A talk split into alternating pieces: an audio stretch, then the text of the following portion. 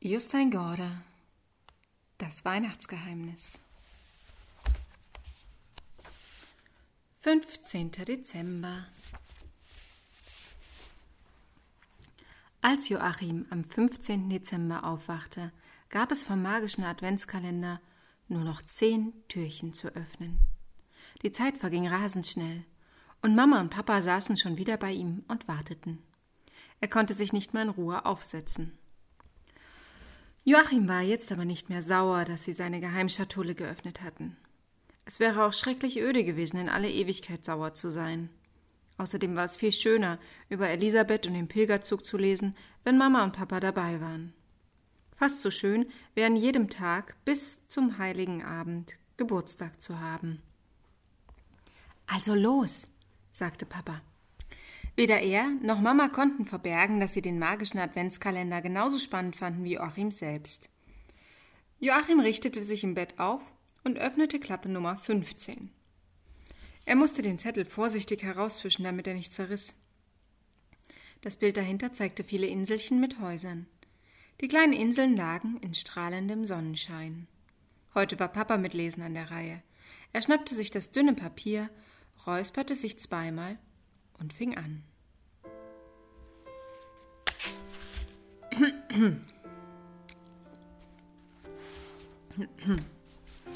Siebtes Schaf. Sechs Schafe, drei Schäfer, zwei Weise, zwei Engel, ein römischer Landpfleger und ein kleines Mädchen aus Norwegen erreichten jetzt die Lagune von Venedig. Sie blieben auf einer kleinen Anhöhe mit Blick über die Lagune stehen, und der Firiel zeigte auf all die dicht an dicht liegenden großen und kleinen Inseln. Auf vielen davon hatten die Bewohner Venedigs Häuser gebaut, auf einigen standen auch Kirchen. Mehrere Inselchen lagen so dicht beieinander, dass sie mit Brücken verbunden waren. Überall wimmelte es von kleinen Fischerbooten. Die Uhr zeigt 797 Jahre nach Christus, verkündete Ephiriel. Wir sehen hier das junge Venedig wie die 118 Inseln bald heißen werden. Die Venezianer haben sich an dieser Stelle angesiedelt, um sich vor Piraten und Barbaren zu schützen, die immer wieder die Gegend unsicher machen. Vor genau 100 Jahren haben sie sich zum ersten Mal unter einem Anführer versammelt, der dann den Namen Doge bekam. Ich sehe keine Gondeln, wandte Elisabeth ein. Und ich hatte auch gedacht, dass es hier viel mehr Brücken gibt. Alfieri lachte. Du siehst ja auch nicht das Venedig des 20. Jahrhunderts vor dir. Ich habe doch gesagt, dass die Uhr 797 zeigt. Die Menschen wohnen hier überhaupt erst seit 200 Jahren. Aber Venedig wird bald so dicht bevölkert sein, dass man die Inseln kaum noch auseinanderhalten kann. Während sie sich noch die vielen kleinen und großen Inseln ansahen, kam ein kleiner Nachen über das Wasser gefahren. Der Nachen war am einen Ende mit Salz beladen.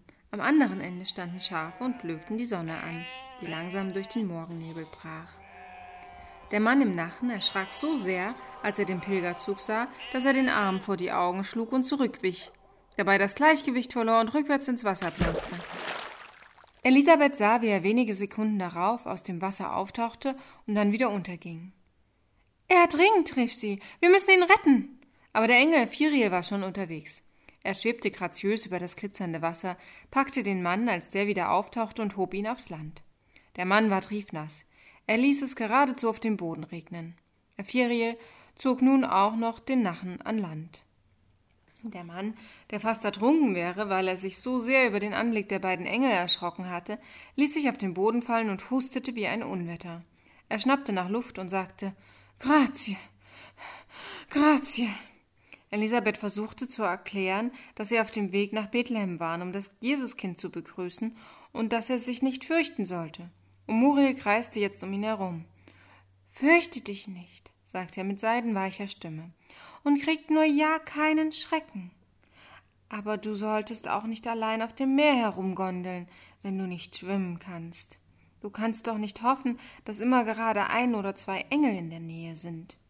Wir streifen nämlich nur ziemlich selten durch diese Gegend, verstehst du?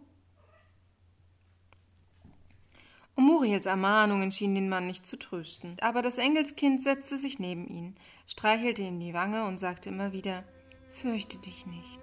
Beim siebten oder achten Mal schien es zu wirken. denn jetzt stand der Mann auf und stapfte allein zurück zu seinem Nachen. Er hob ein kleines Lamm heraus, hob es empor und kam zu ihnen zurück. Agnus Dei, sagte er. Das bedeutete Lamm Gottes, und das Lamm schloss sich ohne Widerrede der übrigen Schafherde an. Joshua stieß nach dem ganzen Zwischenfall jetzt umso energischer mit dem Hirtenstab auf den Boden und sagte, wie jedes Mal, nach Bethlehem, nach Bethlehem. Dann rannten sie los, ganz vorn das Engelskind Umuriel, hinter ihm die sieben Schafe, die drei Schäfer, die beiden Weisen, Cyrenius, Elisabeth und der Engel Ephiriel. Tief im Golf von Venedig lag die alte römische Stadt Aquileia. Im Laufen zeigte Ephiriel schnell auf ein Kloster. Es ist das Jahr 718 nach Christus, aber hier gibt es schon seit ältester Zeit eine christliche Gemeinde. Der Pilgerzug wanderte nun durch die Stadt Triest und danach ging es weiter durch Kroatien über Stock und Stein. Papa legte das dünne Papier zurück aufs Bett und holte einen der großen Atlanten, die er auf Joachims Schreibtisch abgelegt hatte. Hier liegt Venedig, sagte er, und hier Triest an der jugoslawischen Grenze. Aquileia finde ich nicht. Vielleicht existiert diese Stadt ja heute nicht mehr, sagte Mama. Guck doch mal in den historischen Atlas. Papa holte den anderen großen Atlas. Der enthielt viele Karten von allen europäischen Ländern, aber die meisten Namen von Ländern und Städten darauf lauteten anders. Du musst eine Karte der Gegend finden, die sie im achten Jahrhundert zeigt, sagte, sagte Mama. Papa blätterte ewig lange im Atlas herum. Hier, sagte er plötzlich, Aquileia. Ja, die alte Stadt lag genau zwischen Venedig und Triest. Das ist ja fantastisch. Was? fragte Joachim. Johannes muss die gleichen alten Karten benutzt haben, denn die Welt verändert sich ja im Lauf der Zeit. Die Geschichte ist wie ein hoher Stapel Pfannkuchen und jeder Pfannkuchen ist eine neue Weltkarte. Joachim schaute Papa an. Pfannkuchen? Papa nickte. Es reicht nie zu fragen, wo etwas passiert. Es reicht auch nicht zu fragen, wann etwas passiert. Du musst immer fragen, wann und wo. Er legte seine Hände auf die von Joachim. Stell dir vor, du hast zwanzig Pfannkuchen, die aufeinander liegen. Wenn auf einem davon ein schwarzer Fleck ist und du diesen Fleck finden sollst, dann musst du feststellen, auf welchen der zwanzig Pfannkuchen er steckt. Vielleicht musst du den ganzen Pfannkuchenstapel durchsehen. Jetzt kapierte Joachim, was Papa meinte. Sie reisen durch zwanzig Jahrhunderte, sagte Papa schließlich. In diesem Buch gibt es Karten, die genau zeigen, wie die Welt in jedem dieser Jahrhunderte ausgesehen hat. Ich glaube, Johannes hat auch so ein Pfannkuchenbuch durchgesehen. Erst jetzt nahm Papa seine Hände wieder weg, und als er Pfannkuchenbuch sagte, mussten er und Joachim lachen. Mama machte die besten Pfannkuchen in der Familie, aber jetzt starrte sie einfach nur vor sich hin, während Papa und Joachim sich unterhielten. Als Papa schließlich mit den Fingern schnipste, sagte sie Die große Frage ist, ob im Jahr 797 in Venedig wirklich ein Mann von einem Engel gerettet worden ist. Meint ihr, das lässt sich feststellen? Wieder musste Papa lachen. Du kannst doch unmöglich diese ganze Geschichte für wahr halten. Mama ließ ihren Blick wandern. Hm. Nein, das geht wohl nicht. Sie schaute zu Joachim, dann wieder zu Papa. Aber wenn es wirklich passiert wäre, dann hätte der Mann doch sicher davon erzählt, zum Beispiel ein Priester. Und dann wäre es auch in Büchern erwähnt worden. Vielleicht sollten wir mal in der Bibliothek nachforschen. Papa wollte so ein Gerede nicht mehr hören. Stattdessen sagte er Heute gehen wir erst in die Stadt Pizza essen, und dann gehen wir auf den Markt. Weißt du noch, wie dieser Johannes aussieht, Joachim? Sicher, antwortete Joachim. Ich würde ihn sofort wiedererkennen.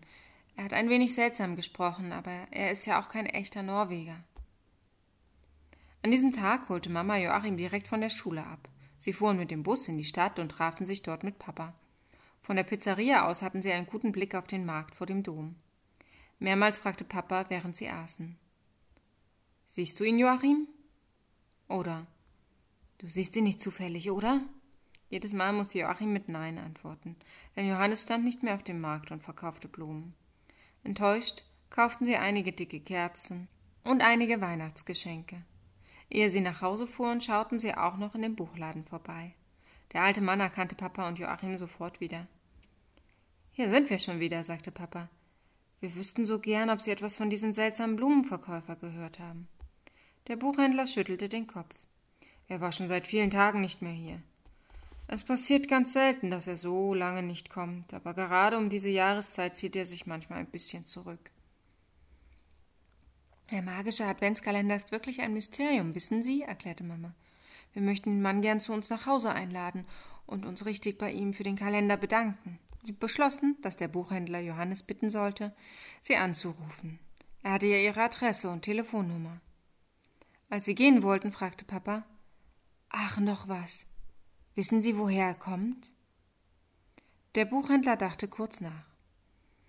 Ich glaube, er hat mal gesagt, dass er in Damaskus geboren ist. Als sie mit dem Auto nach Hause fuhren, trommelte Papa mit den Fingern aufs Steuerrad. Schließlich sah er Mama an und sagte wenn wir doch diesen Mann bloß finden könnten. Immerhin wissen wir jetzt, woher er kommt, antwortete sie. Damaskus, das ist doch die Hauptstadt von Syrien. Joachims Papa sagte, dass man immer wann und wo im Zusammenhang sehen muss. Und nachdem ich euch gestern schon von dem großartigen Weihnachtspaket erzählt habe, das mir meine Mutter nach Barcelona geschickt hatte, dachte ich, reden wir heute vielleicht mal darüber, wie es ist, Weihnachten im Ausland zu feiern. Wer von euch hat denn wo im Ausland schon mal Weihnachten verbracht? Und wie war das? Könnt mir ja gern mal eure Erfahrungen schicken und ich sammle die und bringe die dann in einer anderen Folge unter. Das wäre doch sehr spannend. Also ich habe 2008 für ein halbes Jahr auf einer kleinen Kuhfarm im Süden Irlands gearbeitet und mein Aufenthalt dort ging bis Januar und ich hätte natürlich über Weihnachten nach Hause fliegen können, aber ich habe mich entschieden zu bleiben und mit meiner Gastfamilie zu feiern, weil ich dachte mir, wann sonst hat man mal Gelegenheit, Weihnachtsbräuche in einem anderen Land kennenzulernen. In Irland, oder zumindest da bei meiner Gastfamilie, habe ich festgestellt, dass man sich irgendwie anscheinend eher an dem amerikanischen Vorbild orientiert als am britischen. Also ich kann natürlich nur von meiner Gastfamilie sprechen, aber wer weiß, vielleicht ist das ja auch der Unterschied zwischen Nord- und Südirland. Keine Ahnung, ich kann nur spekulieren. Dafür reichen meine Erfahrungen nicht. Ähm, ja, aber dort, äh, wo ich gefeiert habe, da gab es auf jeden Fall, wenn ich mich richtig erinnere, Truthahn zum Essen und kein Plum-Pudding. Auf jeden Fall war aber viel Besuch im Haus, denn ja, die Iren haben bekanntlich oft eine sehr große Familie. Ähm, ich glaube, ein Weihnachtsmann kam nicht zu Besuch. Und die Kinder meiner Gasteltern mussten auch nichts vortragen. Irgendwann sind irgendwie so ein paar blaue Müllsäcke voller Geschenke aufgetaucht mit ähm, ganz, ganz vielen Spielsachen, die die Kinder jetzt dann schon doppelt hatten. Auf jeden Fall war es eh schon so, dass das Spielzimmer, ja, sie hatten ein extra Spielzimmer, ähm, schon bis oben hin vollgestopft war. Ja gut, also das waren dann vielleicht nicht die traditionellen Weihnachtsbräuche, die ich mir erhofft hatte. Äh, da gibt es aber bestimmt andere Familien, ähm, die das auch ein bisschen anders feiern. Aber es war trotzdem eine sehr spannende Erfahrung und ich habe mich ja, gut aufgenommen gefühlt von der Familie. Und ich glaube, ich habe auch ein kleines Geschenk bekommen. Aber ich weiß auch gar nicht mehr was. Vielleicht so Handschuhe oder sowas. Ähm, 2011 war ich in Barcelona und habe dort Heiligabend und die Feiertage allein verbracht. Ähm, das Wetter war sehr mild und sonnig. Ich kann mich an Strandspaziergänge erinnern. Ich habe, glaube ich, viel fotografiert. Und ich glaube, sogar am 24. habe ich für eine Freundin, die damals in Indien war, ein Video gemacht. Das war eine Idee vom Freund, also von unserem Freundeskreis, wo ganz viele mitgemacht haben und von da dort aus, wo sie waren, auch Videos für sie gemacht haben. Vielleicht erinnert sich diese Freundin ja auch diese Tage noch an ihr Weihnachten und erzählt mir davon. Dann kann ich es euch, kann ich euch auch davon berichten. Ja, ich glaube, das war bestimmt das entspannteste Weihnachten, das ich je erlebt habe.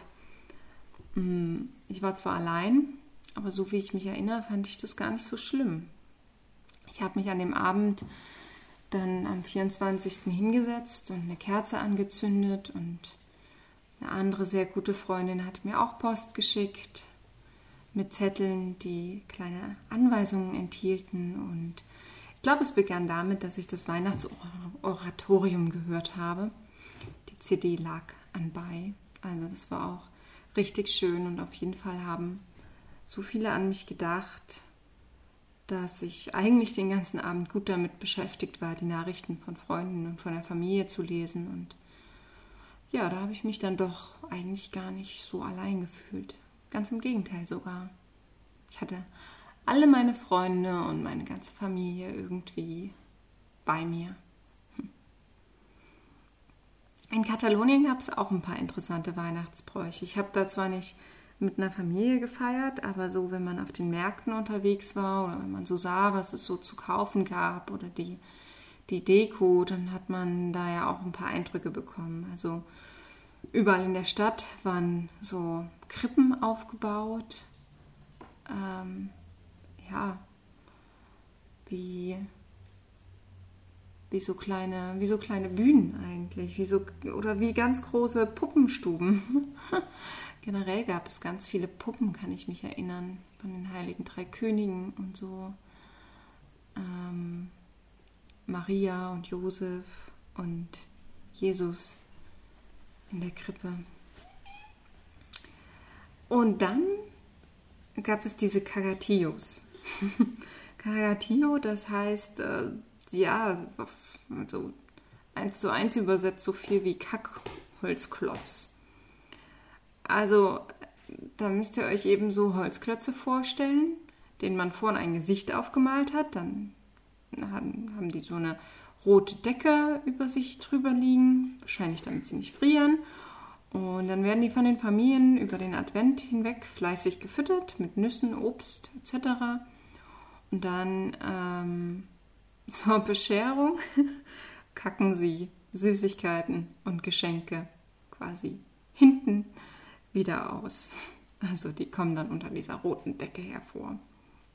Ja, also einer von vielen lustigen Weihnachtsbräuchen der Katalanen. So, jetzt seid ihr aber dran. Was sind eure Erinnerungen an Weihnachten im Ausland? Habt ihr in anderen Familien gefeiert oder allein? Ähm, wie habt ihr die Weihnachtszeit dort erlebt? Oder ja, also habt ihr denn, habt ihr überhaupt mal Weihnachten alleine gefeiert, egal ob jetzt im Inland oder Ausland. Das fände ich auch ganz interessant zu hören. Ähm, ja, meldet euch einfach bei mir über die bekannten Wege. Entweder wenn wir uns sehen oder schreibt mir oder sprecht mir was auf. Und ähm, ja, dann kann ich das vielleicht in einer Woche oder so mal zusammengefasst erzählen. So, und jetzt wünsche ich euch einen wunderschönen 15. Dezember.